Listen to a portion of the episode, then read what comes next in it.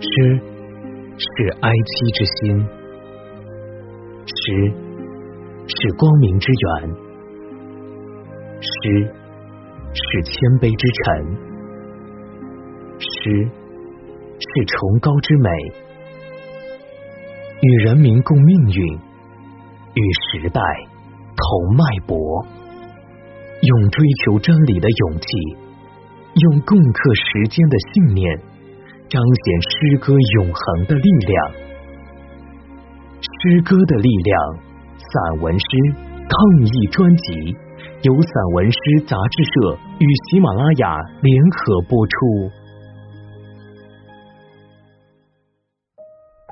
婴儿问：海清娟，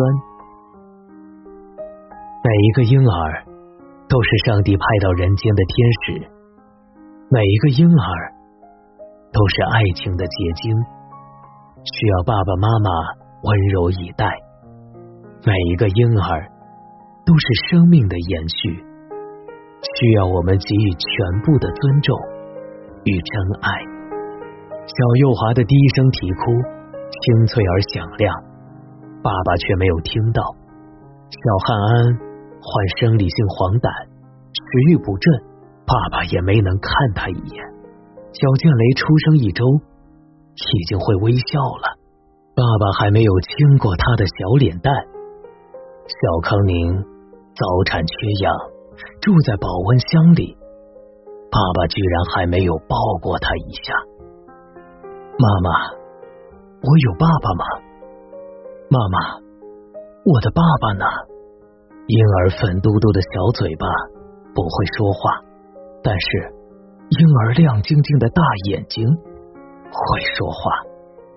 不同的医院，同一种眼神。小幼华问妈妈，小汉安问妈妈，小建雷问妈妈，小康宁问妈妈：“宝贝，你当然有爸爸。你的爸爸此时在武汉。你的爸爸。”正战斗在抗疫第一线，不同的城市，小幼华的妈妈，小汉安的妈妈，小建雷的妈妈，小康宁的妈妈，用同一种声调，骄傲的回答：长发断，光滑柔软，清新秀逸。如绸缎，似垂柳；如瀑布，似波浪，妙不可言。不要说巍峨的高山，不要说浩瀚的海洋，就连天上的太阳，就连夜晚的月光，都要对及腰长发行注目礼。一种冠状病毒，逼得春天遍体鳞伤。逼得如云的发丝一根一根飘落，长发是美丽，长发是记忆，留了几年甚至十几年的长发，被剪刀剪成齐耳短发，被推子推成贴头板寸，被剃刀剃成闪亮光头，只要是个正常的女人，就都会依依不舍。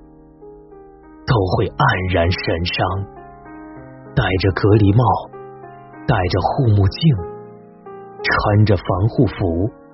我不知道后来他们有没有落泪，我不知道他们是谁的女儿，他们是谁的恋人，他们是谁的妻子，他们是谁的母亲。我只知道。剪断长发的白衣天使已经化身前线战士，我只知道他们的义无反顾，他们的负重前行，一定会让这个受伤的春天早日痊愈。